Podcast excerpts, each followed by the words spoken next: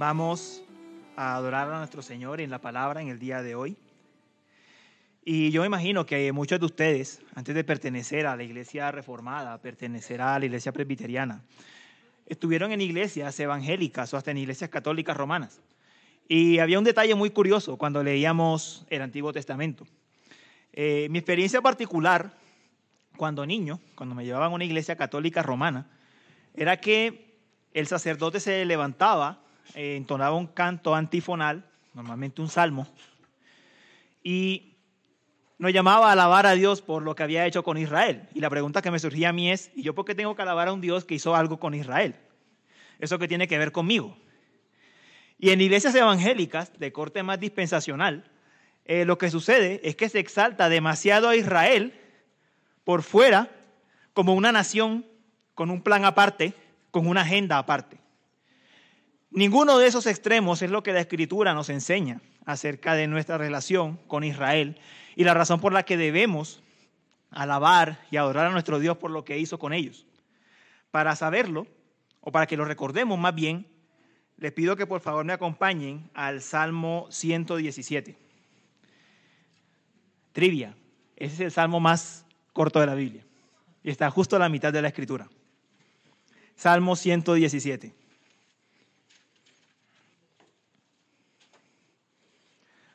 ¿Lo tenemos? Así dice la palabra del Señor. Alabad a Jehová, naciones todas, pueblos todos, alabadle, porque ha engrandecido sobre nosotros su misericordia, y la fidelidad de Jehová es para siempre. Aleluya. Oremos. Señor, estamos delante de ti para adorarte nuevamente en este nuevo año mediante la meditación de tu palabra. Ayúdanos a recibir la palabra con un corazón dispuesto, sin distracciones, con humildad. Obra en tu iglesia. Esta es tu iglesia. Esta es tu palabra. Este es tu mensaje. Úsame simplemente como un instrumento para transmitir lo que tú le entregas a tu pueblo, Señor. Que todos nos podamos unir en una sola voz, una sola mente, en un solo oír en esta mañana. Ayúdanos a recordar estas verdades, a atesorarlas y que sean de consuelo y exhortación para nuestras vidas. Amén. Hermanos, el sermón de hoy se titulará Gentiles alaben al Señor y tendrá dos puntos. Uno, el llamado y el segundo, el motivo del llamado o la convocación y el motivo de la convocación, como usted le quiera decir. Lo primero, anotemos algo acerca de las características de este salmo. Este salmo se encuentra en una sección que es conocida en las escrituras, o era conocida en la liturgia judía de las escrituras, como el Jalel pequeño. Ustedes recordarán que hace como un año aproximadamente estudiamos el Salmo 136. Ese es el Jalel mayor o el Jalel grande. ¿Qué tiene de particular estas dos secciones? Bueno, eran usadas en el día de la Pascua. Es muy probable que el Señor Jesús, luego de haber instituido la ceremonia de la Santa Cena, según nos dice Mateo, cantó un himno, es muy probable que haya cantado el Jalel. Ese detalle en la liturgia hebrea tiene su importancia a medida que desarrollemos el salmo, usted va a ver por qué. Por qué es importante que este salmo lo cantaran justo en el día de Pascua. Comencemos a abordar el salmo. El salmo inicia con una exhortación. Alabad, dice el verso 1, y al final del verso 1 vuelve a decir, alabadle.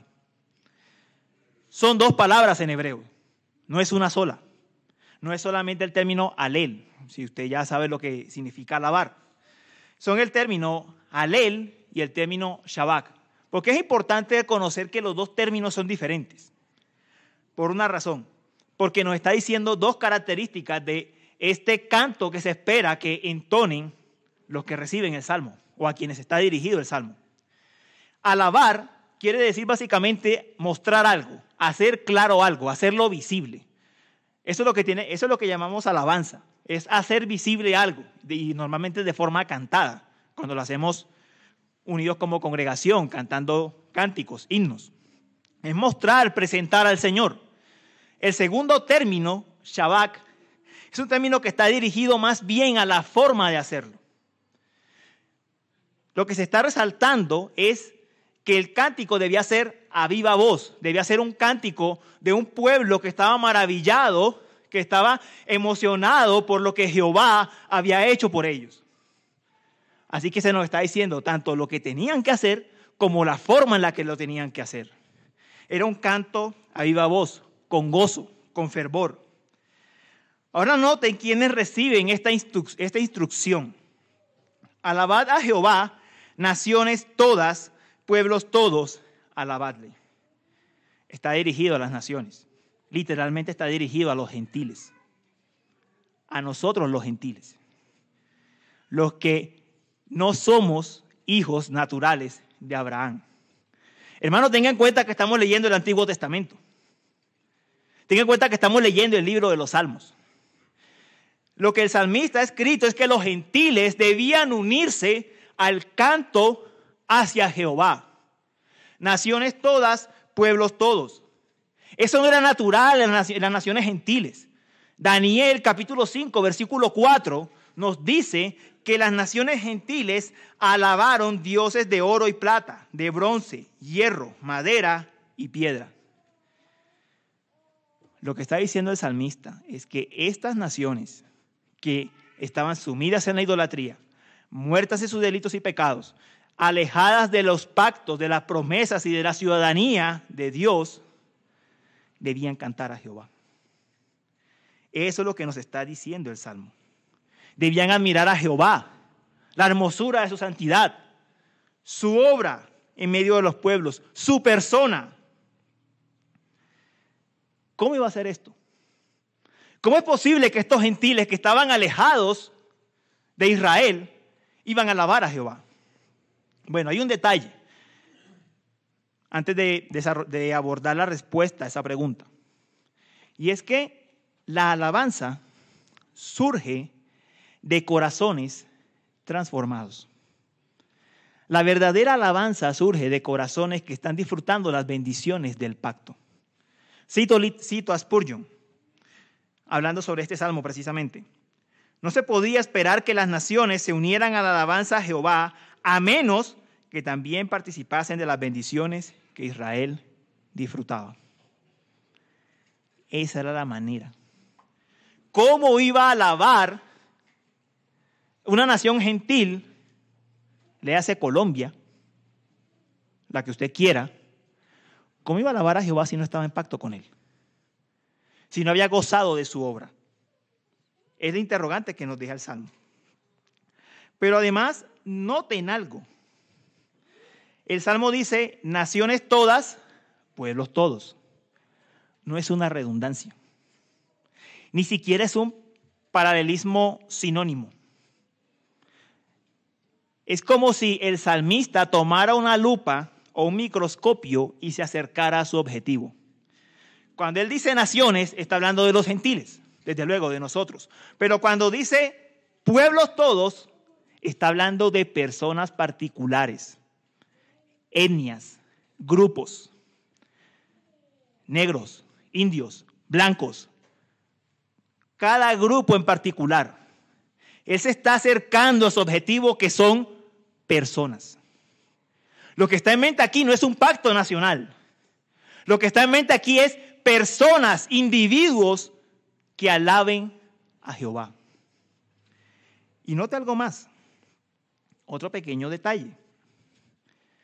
¿A quién tienen que alabar? A Jehová. No es un Dios genérico. No es cualquier Dios. No es cualquier deidad que se invente en los países. No es ni siquiera reconocer que existe un Dios creador. No, no, no, no. Está hablando de Jehová. Yo soy el Dios del pacto. El que libertó a Israel con mano poderosa de tierra de Egipto, de casa de servidumbre, que cuando Moisés le preguntó, y cuando ellos pregunten quién soy yo, ¿qué les voy a decir? Y él le dijo, diles que yo soy, que Jehová, el Dios de vuestros padres, el Dios de Abraham, Isaac y Jacob, me ha enviado a vosotros. Es este Jehová el que tienen que alabar. Esta es la exhortación Ese es el llamamiento que está haciendo el salmista. Y piensen algo. Los salmos son tanto cantos como oraciones. Quiero que medite por un momento qué cantaba Israel 11 siglos antes de la venida de Cristo. ¿Por quiénes cantaba? ¿Por quiénes oraba? Por los gentiles, por nosotros. Ellos no sabían que iba a existir un país llamado Colombia, no, no lo sabían. Pero Dios había inspirado en su palabra. El Espíritu Santo había dejado aquí colocado, había inspirado al salmista a que los israelitas cantaran y oraran porque los gentiles alabaran a Jehová. Amados hermanos, es cierto que Dios es quien se da a conocer y desarrolla su plan por medio de pactos, eso es cierto. Pero no podemos negar la importancia a los medios de gracia. Si los gentiles llegaron, fue desde luego en la soberanía del Señor, Él desarrolló su plan, pero en otro sentido porque Dios instituyó que su iglesia orara por los gentiles y cantaran por la llegada de los gentiles al reino. Eso es bastante diferente a lo que nos enseñan, ¿verdad? Normal, es cierto que el judaísmo del tiempo de Jesús estaba desviado y veía a los gentiles como poca cosa, como perros, peor que la basura. Sin embargo, la religión que instituyó el Señor desde el principio del Antiguo Testamento es muy diferente. La expectativa del pueblo de Dios es que los gentiles llegaran al reino y alabaran a Jehová en las mismas condiciones de Israel. Este salmo es central para, para comprender nuestra esperanza desde el Antiguo Testamento. Es fundamental. Yo creo que no solamente está en el centro de la Biblia, está en el centro de la teología litúrgica, de los cantos del Antiguo Testamento. Es fundamental entender esto unos israelitas oraban por nosotros, cantaban por nuestra llegada, invocaban al Señor hace 30 siglos o más. La pregunta para nosotros hoy es, ¿deseamos ver a otros gentiles venir al reino? Es nuestro deseo ver a otros como nosotros que estaban alejados de los pactos y las promesas, conocer al Señor. Medítelo como un buen propósito de, de año nuevo. Si usted tiene ese propósito, bienvenido. Así es como debemos pensar. Querer que otros vengan, otros lleguen. Eso además tiene algunas implicaciones para nosotros. La primera implicación es tal como estas personas se reunían Shabbat tras Shabbat cantando, adorando, tal como cuando celebraban la Pascua, se cantaba este salmo, en nuestros pensamientos debería estar este interés, que otros que no conocen a Dios vengan. Deberíamos estar orando por Colombia, por las veredas, los pueblos, las ciudades que conocemos. Debemos estar orando desde luego por las personas que nos son cercanas, son las primeras que el Señor nos coloca para, para servirles y traerlos al reino. La segunda, la obra necesariamente requiere recursos, piénselo. Evalúe su vida, cómo está utilizando lo que el Señor le ha entregado, qué tan buen mayordomo ha sido. Y la tercera, central, el evangelismo. No está explícito, pero es obvio que si queremos que otros vengan a conocer al Señor, a ese Señor que no conocen, tenemos que evangelizar. Y tenemos que hacer misiones. Y quiero que note algo, mis hermanos, en el Salmo. El Salmo está dirigido a grupos particulares, naciones todas, pueblos todos. A veces nosotros tenemos en nuestra cabeza la tendencia a pensar, Colombia está evangelizada. Colombia ha sido alcanzada por el Evangelio. Hay muchas iglesias en todos los lugares del país. ¿En serio? ¿En cuántos resguardos indígenas se persiguen duramente a quienes se atreven a predicar el Evangelio? Eso no lo muestran los noticieros, hermanos, no lo va a encontrar en el noticiero. En los lugares controlados por el tráfico de drogas. Veredas, pueblos, donde el Evangelio no ha llegado. ¿Cuántos lugares hay? Donde estos pueblos, estos grupos étnicos, raciales, sociales, no gozan del testimonio del Señor. Y lo que el salmista nos llama es a que recordemos que nosotros queremos que de esos grupos vengan personas. De esos grupos. De todos los grupos.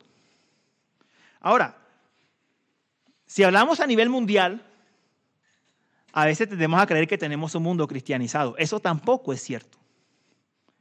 Aproximadamente el 30% de los países del mundo siguen sin ser alcanzados por el Evangelio. Yo no le voy a decir, como le dicen en algunas iglesias a, las personas, que si, usted no, que si no se evangeliza a todo el mundo, Cristo no regresa. No, eso no es lo que enseña la Biblia. Pero la Biblia sí da una orden de llegar a todos los grupos, de llegar a todas las naciones, a todos los lugares. A veces somos muy cómodos en decir, ah, es que la Biblia no dice que literalmente que hay que llegar a todos. Y dejamos, y dejamos el asunto hasta allí. Pero resulta que la Biblia sí nos está diciendo que debe ser nuestro interés llegar a todos los grupos y predicarles el Evangelio. Si queremos que ellos vengan y alaben al Señor. Y ustedes deberían hacerse la pregunta. ¿El Señor me está llamando a mí a predicarle a un pueblo, una vereda, otro país, otra ciudad. Hermano, medítelo. El pastor Surgen Michelin, alguna vez hablando sobre este salmo precisamente, dijo que un gran problema que tenemos nosotros los reformados, y creo que tiene razón, es que decimos, de, sabemos que hay que evangelizar el mundo y casi que nos oponemos y decimos, yo no estoy llamado a predicar el Evangelio en otro lugar. Él decía, nuestra actitud debería ser al contrario. Por lo menos Dios debería hacerme una vez en la vida la pregunta e ir en oración al Señor a que me confirme o que rechace esa petición. Me diga sí o no en oración, me lo muestre por su providencia. Eso debería ser un interés nuestro. ¿Estamos siendo llamados a predicar a otros lugares? Recuerde, hace 30 siglos unos israelitas oraban por nosotros. Recuérdelo. Somos llamados también a alcanzar otros grupos que profesan ser cristianos. Amados, dice alabad a Jehová. ¿Cuántos, ¿Cuántas denominaciones? ¿Cuántos grupos hay que alaban a un Dios que se formaron en sus propias cabezas. Y se encuentran dentro de la llamada cristiandad. ¿Cuántos hay? ¿O quién Él es? Por sus atributos, por sus obras. A veces cuando nos encontramos con personas en la calle que dicen, ah, yo soy cristiano, ah, yo también soy cristiano, y el asunto acabó. Hermano, averigüe, porque no todo el que dice que es cristiano está creyendo en el Cristo de las Escrituras con mucha frecuencia están creyendo en un Cristo que se formaron en su propia imaginación. Bueno, yo le quiero colocar el ejemplo en los tiempos de Jesús, de los samaritanos. Acabamos de, acabamos de pasar por el libro de Juan. Recordamos la conversación que tuvo Jesús con la mujer samaritana. Y la mujer samaritana decía, ustedes los judíos dicen que se debe adorar en Jerusalén y nosotros decimos que en este monte. Y el punto de Jesús es, bueno, ustedes los samaritanos no saben qué adorar. La salvación viene de los judíos. Y ahora yo les digo algo, mis hermanos, mediten lo siguiente. ¿Quiénes eran los samaritanos? ¿Acaso no conocían el Pentateuco? Los cinco primeros libros de Moisés. ¿Acaso no creían que Moisés era el mediador del antiguo pacto? ¿Acaso los samaritanos no sabían de las esperanzas mesiánicas que estaban en los cinco primeros libros de la Biblia? Hermanos, sabían todo eso, pero no adoraban en verdad. no adoraban en espíritu y en verdad. Y esa es la situación del cristianismo hoy. Gente que profesa a Cristo, pero no tienen el Cristo de las Escrituras. Los judíos, su situación fue mucho más lamentable, mis hermanos. Los judíos tenían todo el sistema ceremonial, civil, y cuando tuvieron a Cristo de frente no lo reconocieron. Mis hermanos, mucho de lo que se, de la iglesia que profesa ser cristiana hoy, yo les digo que si tuviese a Cristo de frente, si estuviesen viviendo la misma situación de los judíos, es una hipótesis, no lo reconocerían. Y hasta lo matarían porque no satisface sus caprichos.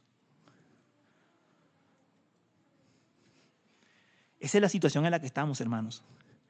Estamos en un mundo, en una sociedad que está de cabeza. Uno escucha en las entrevistas de la televisión, del noticiero, a los cantantes de reggaetón diciendo bendiciones. ¿Y cómo va a decir bendiciones si tiene una música que es completamente anticristiana? Pero ese es el mundo en el que estamos. ¿Por qué? Porque el Cristo de la Biblia no está siendo predicado. El Evangelio no está siendo presentado. Y millones de personas se van a ir, se van a ir al infierno confiando en un Dios que no es el Dios de la palabra, que no es el Dios que se ha revelado. Un Dios que ama, pero que no dice la verdad. Un Dios que es pura misericordia, pero no es justicia.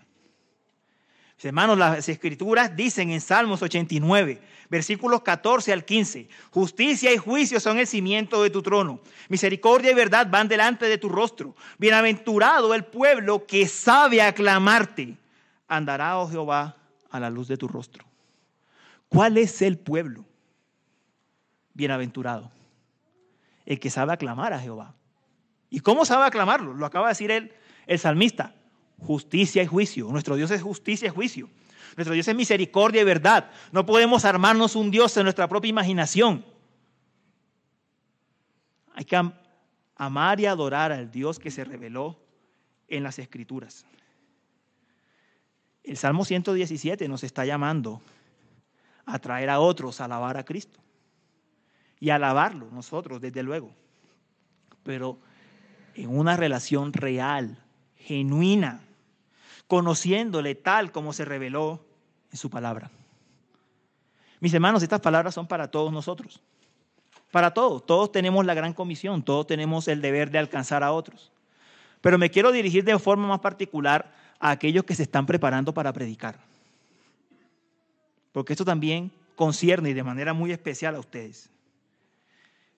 Es cierto que nosotros no conocemos nuestros llamamientos particulares, sitio, zona. Eso no lo sabemos. El Señor nos guiará en su providencia por eso. Pero mientras eso ocurre, hermanos que quieren predicar la palabra, tienen que conocer a su Señor. Tienen que conocer a su Señor. Tienen que esforzarse en conocer a Cristo, tal como Él se reveló. Si no, ¿qué vamos a proclamar? ¿Un ídolo? Como el que se sigue, como el que hoy están siguiendo muchos en esta hora de la mañana tenemos que conocer a Cristo. Tengan, cuenta, tengan en cuenta, mis hermanos, yo les voy a poner solo un ejemplo. Muchos de nosotros no, no somos de aquí, de Bogotá. Usted está siendo equipado aquí en la iglesia. Usted se está preparando con la academia, por medio de los servicios, por las clases virtuales, en fin, por las muchísimas modalidades en que estamos recibiendo la palabra. Usted se está preparando y usted no sabe a dónde va o para qué el Señor lo está capacitando. Usted no lo sabe. Lo único, y lo único que le puedo decir es que la primera mala noticia es que yo tampoco puedo saber a dónde va usted. Pero la buena noticia es que el Señor sí lo sabe. Y la única manera de saber hacia dónde nos está dirigiendo a llevar este Evangelio es esforzándonos en la gracia, es sirviendo, es siendo diligentes en todo lo que el Señor ponga a nuestras manos, y no estoy hablando necesariamente de asignaciones eclesiales, ojo, solo así podremos saberlo. Solo así podremos saberlo. No desechemos lo que se nos está dando, hermanos. El reino de Dios va más allá. de nuestro pequeño mundo. Nosotros a veces nos, la rutina nos lleva y nuestra vida se convierte simplemente en trabajar, obtener un salario, pagar cuentas y seguir trabajando. Ah, y cuando tenemos tiempo sacamos a los niños al parque. El reino de Dios va más allá de eso. Haga bien todo lo que tiene que hacer, todo lo que el Señor le ha entregado en sus manos, porque nada de eso es malo, pero con la mirada puesta en qué quiere el Señor que, aporte mis dones, mis talentos a la causa de su reino. Piénsenlo, mis hermanos. Y ahora, el salmista no solo nos quiere dejar con, esta, con este llamamiento, también nos quiere decir por qué. ¿Por qué debemos llamar a otros? Ese, va a ser, ese es el segundo punto del mensaje. Voy a leer nuevamente el segundo versículo. Dice el verso 2. Porque ha engrandecido sobre nosotros su misericordia y la fidelidad de Jehová es para siempre. Aleluya. El término engrandecer que se usa aquí es bastante interesante. Significa literalmente sobrepasar, sobreponer, prevalecer o vencer. Es el término que se utiliza en Éxodo 17, el pasaje que leímos el domingo anterior, donde decía que si Moisés alzaba los brazos, Israel prevalecía. Mas si lo bajaba, prevalecía Amalek. Desde luego entendemos el lenguaje de guerra, ¿no? Que se está utilizando. Era determinante que Moisés estuviese sus brazos alzados para que Israel venciera en la batalla.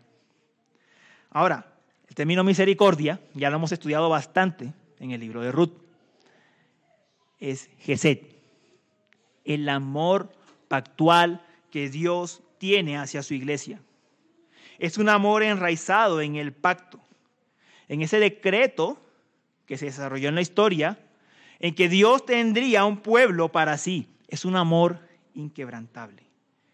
Lo que nos está diciendo es que este amor inquebrantable venció, se sobrepuso a los pecados de Israel. ¿Cómo? Hermanos, a veces tendemos a pensar que los 400 años de cautividad de Israel en Egipto fueron un tiempo donde los israelitas se, dedicaron a, adorar a Jehová. Las escrituras dicen que eso no fue así. En Josué 24, versículo 14, dice explícitamente que Israel adoraba otros dioses en Egipto. Israel era una nación idólatra, un grupo idólatra dentro de Egipto. ¿Por qué el Señor los libertó? La respuesta es misericordia. Por eso hizo distinción entre Israel y el resto de los gentiles que vivían dentro de Egipto, incluyendo Egipto. No porque eran mejores, no porque eran un pueblo especial. La, la, escritura dice explícitamente que eran el pueblo más insignificante de la tierra. Eran un pueblo idólatra, tal como nosotros también andábamos perdidos en nuestra idolatría. Eso era Israel. Pero el Señor hizo distinción entre ellos y el resto. Y los rescató con mano poderosa del yugo de Faraón. Solo por eso, por misericordia. Porque Él lo había prometido. Y esto debía decirle algo a las demás naciones si nosotros fuimos libertados por pura misericordia, ustedes no. Esa es la pregunta del Salmo. Si Israel fue libertado por gracia de Egipto, ¿cómo que las demás naciones no lo podían hacer? Hermanos, si algo demostraba la redención de Israel de tierra de Egipto, era que el Señor tenía suficiente poder para orar sobre un pueblo idólatra y pagano y guiarlo por el desierto, llevarlo a su santa morada, a la tierra prometida, a Canaán. No porque ellos tuviesen los méritos, sino porque Dios en su gracia estaba obrando en medio de su pueblo. ¿Es esto una religión de obras? No, esto no es una religión de obras, esto, esto no es un pacto de obras, esto es un pacto de gracia. Fue gracia sobre gracia lo que se derramó sobre Israel. No eran mejores. El Señor los libertó porque Él lo quiso y se sobrepuso sobre los pecados de ellos. ¿Y por qué? Porque de Israel vendría Cristo. Esa es la segunda razón. El Mesías vendría de Israel. No crean que estos israelitas no conocían las promesas. Ellos tenían muy claro que en Génesis 22, versículo 18, decía que en la simiente de Abraham serían benditas todas las familias de la tierra. Y la simiente no se refería a un pueblo numeroso, se refería a uno, Cristo. Es lo que nos explica Pablo en Gálatas 3. Eh, ¿Y cómo lo supo Pablo? ¿Y los israelitas de aquel tiempo no lo sabían? No, sí lo sabían. Porque el Señor le, le dijo eso justo después de que iba a sacrificar a su unigénito. Sí sabían que era por uno, no por un pueblo, que era por uno. Pablo lo único que hace en el Nuevo Testamento es ratificarlo, es utilizar el argumento, pero la historia es muy clara, era por uno que serían libertadas todas las naciones del pecado, de la idolatría, de nuestra corrupción y nuestra naturaleza caída. Esas eran las dos razones poderosas por las cuales los gentiles debían alabar, porque Dios fue misericordioso con ellos y Dios estaba siendo fiel a su pacto. Misericordia y fidelidad. Esas son las dos razones. Pero ¿cuándo se cumplió eso? No en el tiempo del antiguo pacto. Si algo nos muestran las escrituras es que en aquel tiempo fueron más bien pocos los gentiles que llegaron a Israel. Fueron muy pocos los que se unieron a la congregación de Israel. Era necesario que el Señor mismo los trajera. El Señor fue el que envió las diez plagas, no las produjo Moisés. El Señor era el que iba delante de Israel cuando lo llevó camino al desierto. El ángel de Jehová fue el que se paró delante de Josué y dijo, yo soy el capitán de este ejército. Fue Jehová quien le dijo a David, un hijo tuyo heredará el reino por siempre, será un descendiente tuyo. Sería Jehová, sería el Señor quien rescataría a los gentiles. ¿Cómo los traería? Mediante el sacrificio del Señor. El apóstol Pablo, citando, eh, bueno, escribiendo la carta a los romanos, cita el, Salmo 117. Fue el texto que leímos al inicio. Les quiero pedir que por favor me acompañen en ese texto para leerlo nuevamente, para ver cómo fue que Cristo, o para recordar cómo fue que Cristo nos libertó a nosotros los gentiles. Acompáñenme nuevamente a Romanos 15, versículos 8 al 11.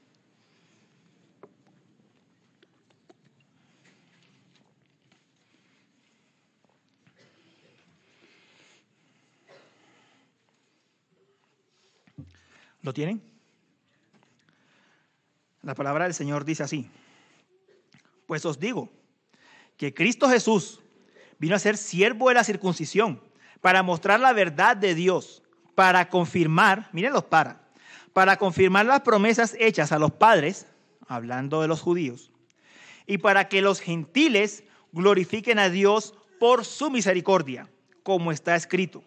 Por tanto, yo te confesaré entre los gentiles y cantaré a tu nombre. Y otra vez, alegraos gentiles con su pueblo. Y otra vez, esta es la cita del Salmo 117.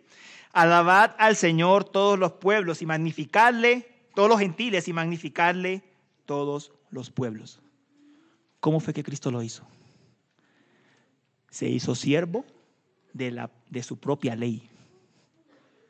Se hizo el siervo de Jehová, que obedeció perfectamente la ley de Dios y que pagó el castigo que merecía la culpa de nuestros pecados. Mis hermanos, Cristo finalmente se hizo el Cordero de Pascua, el Cordero de Dios que quita el pecado del mundo. Así fue como nos atrajo. Él hizo que nosotros le alabemos. Lo hizo Él. Él fue el que produjo alabanza en nuestras bocas. ¿Cómo? Pablo lo explica en Galatas 3, versículos 13 al 14. No lo busque. Cristo nos redimió de la maldición de la ley, hecho por nosotros maldición, porque está escrito, maldito todo el que es colgado en un madero, para que en Cristo Jesús la bendición de Abraham alcanzase a los gentiles, a fin de que por la fe recibiésemos la promesa del Espíritu. ¿Cómo nos redimió Cristo a nosotros de la maldición que la ley imponía sobre nosotros? Sufrió la maldición en la cruz, el Padre derramó la maldición sobre él y Cristo, coronado y exaltado en gloria, derramó la bendición. ¿Cuál es la bendición? El Espíritu en Pentecostés. Eso fue lo que Cristo hizo. Así fue como se hizo siervo.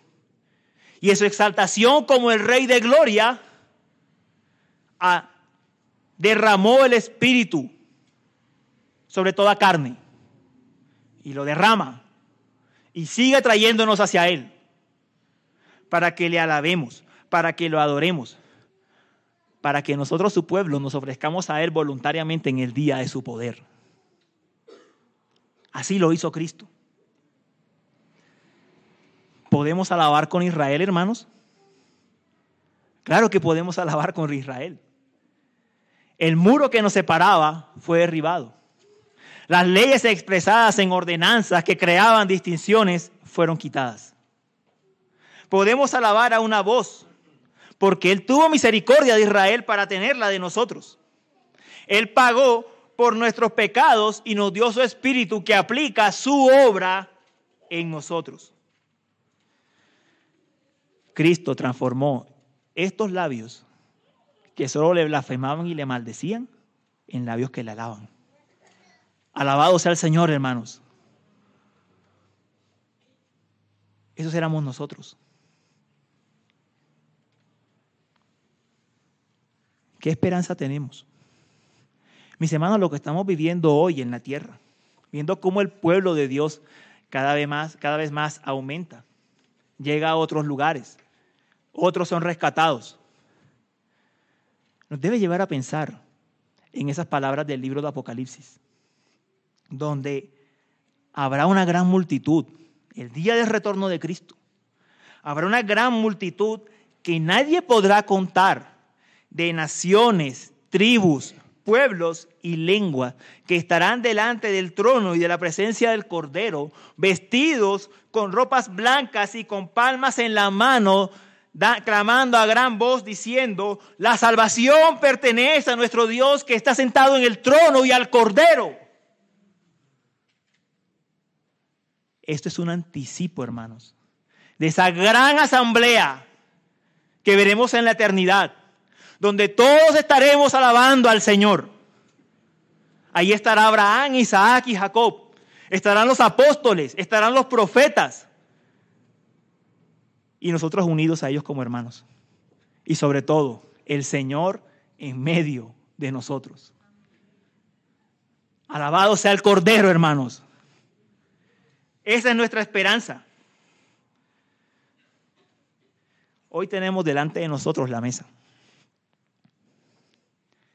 Recordemos que la mesa fue instituida como un memorial por el Señor.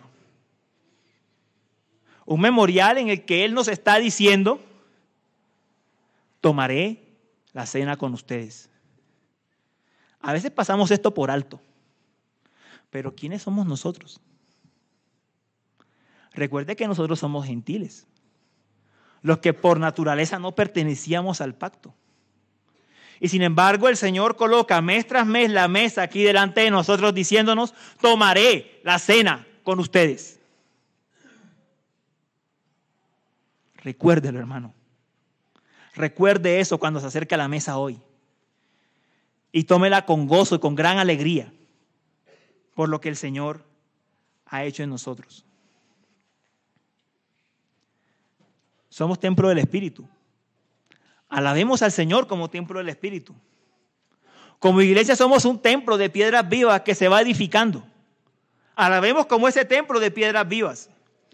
Alabemos como sacrificios vivos, santos, agradables a Dios, que es nuestro culto racional. ¿Cómo? No conformándonos a este siglo, sino siendo renovados en nuestro entendimiento. vivamos como sacrificios de alabanza, cuyos labios profesan su nombre. Hebreos 13. Alabados sea el Señor, mis hermanos, porque esta alabanza no empieza en nosotros. Esta alabanza empieza en Él y termina en Él.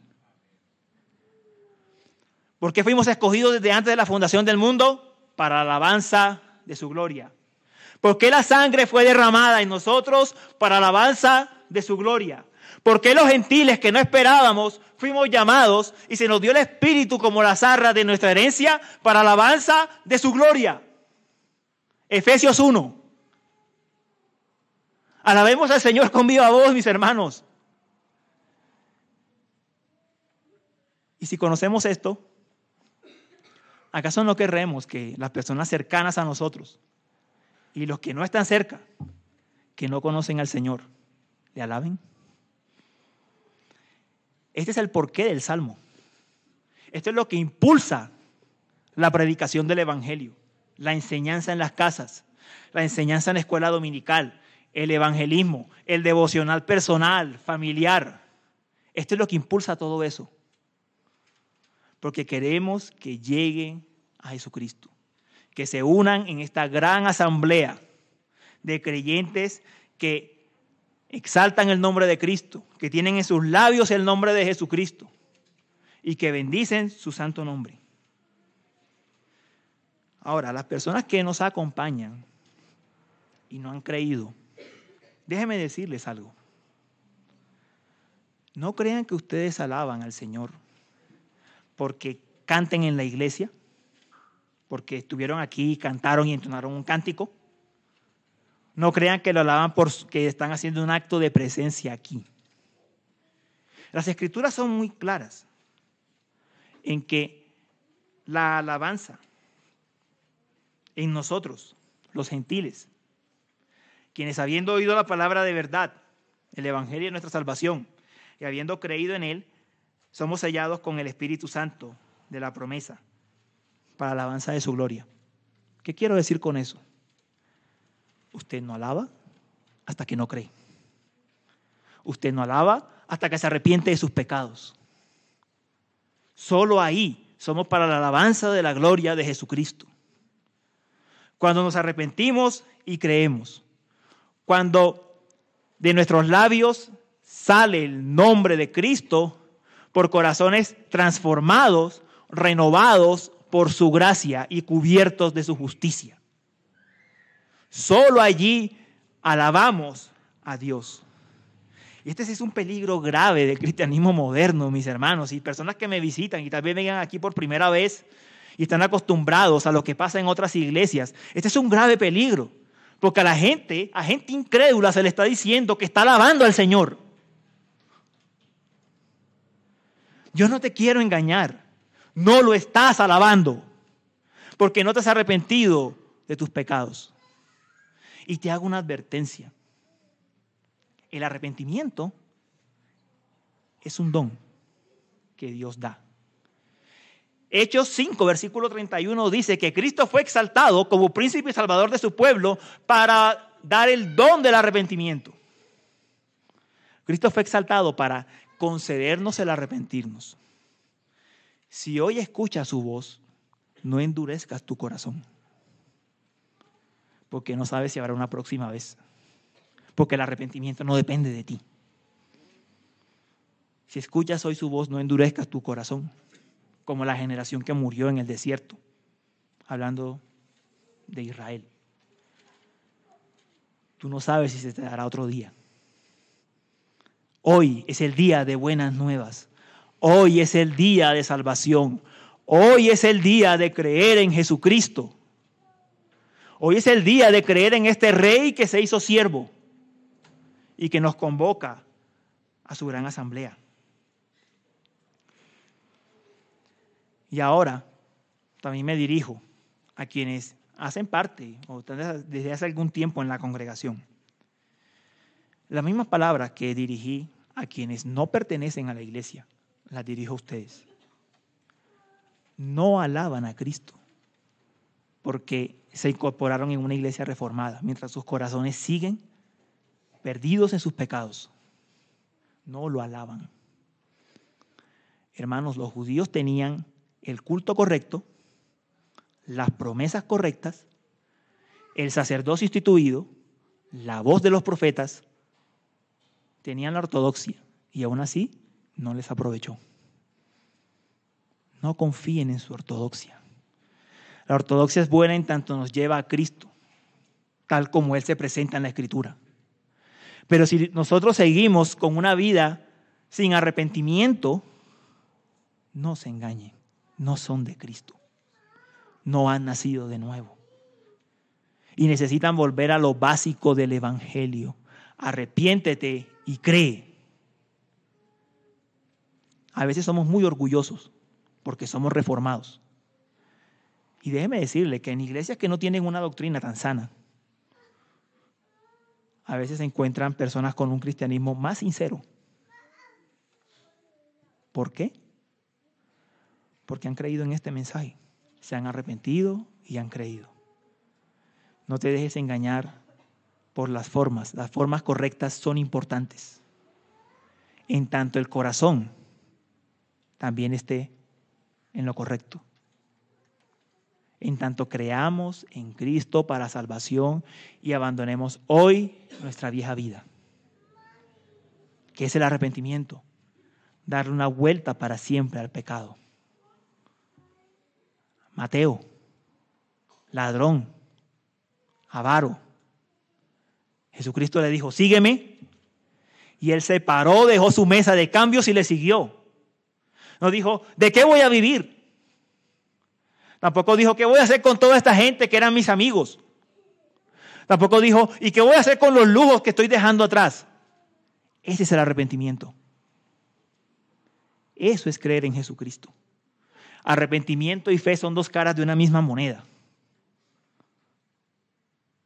El que, el que tiene un arrepentimiento genuino puede estar creyendo que puede estar seguro que tiene una fe genuina. Son las dos caras de la moneda.